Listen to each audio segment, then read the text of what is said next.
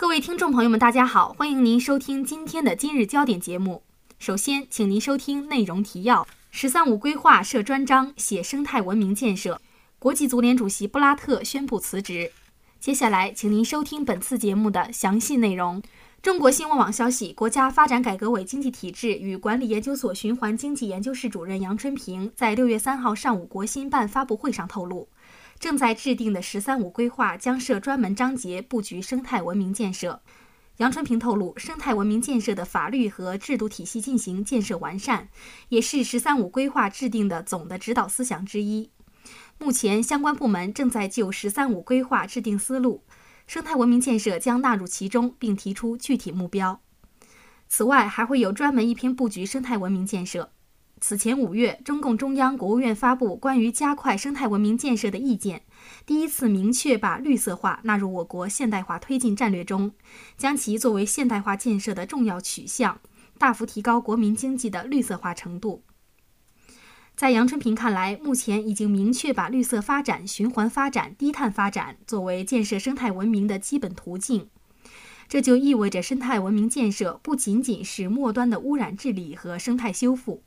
而是把产业结构和生产方式、生活方式的源头转变与末端治理相结合，把生态文明建设落到了实处。本台记者张金报道。新浪网消息，六月三号，国际足联召开发布会，国际足联主席布拉特宣布辞职。布拉特现年七十九岁，曾任国际足联秘书长。一九九八年接任前主席阿维兰热成为新主席，并在二零零二、二零零七、二零一一、二零一五年四次连任。至今已执掌非法长达十七年。在四天前的五月三十号的国际足联大选中，布拉特刚刚击败阿里王子连任主席，任期将到二零一九年。国际足联表示，将在二零一五年十二月至二零一六年三月期间选出新任主席。据英国媒体《太阳报》透露，刚刚在国际足联主席大选中败给布拉特的阿里王子，以及现任欧足联主席普拉蒂尼是最有希望接替其职位的人。国际足联近日陷入严重的腐败丑闻中。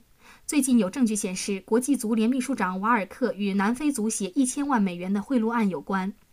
瓦尔克也没有出席今天的发布会。据美国《纽约时报》披露，布拉特正在遭受美国司法部门的调查。英国广播电台 BBC 也证实了该消息。该台驻美国记者尼克·布莱恩援引内部消息源披露。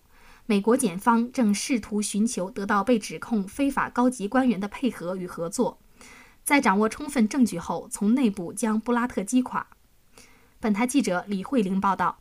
今天的节目就为您播放到这里。导播姚格，编辑张金、李慧玲、周文慧，播音李想。接下来欢迎您收听本台的其他节目。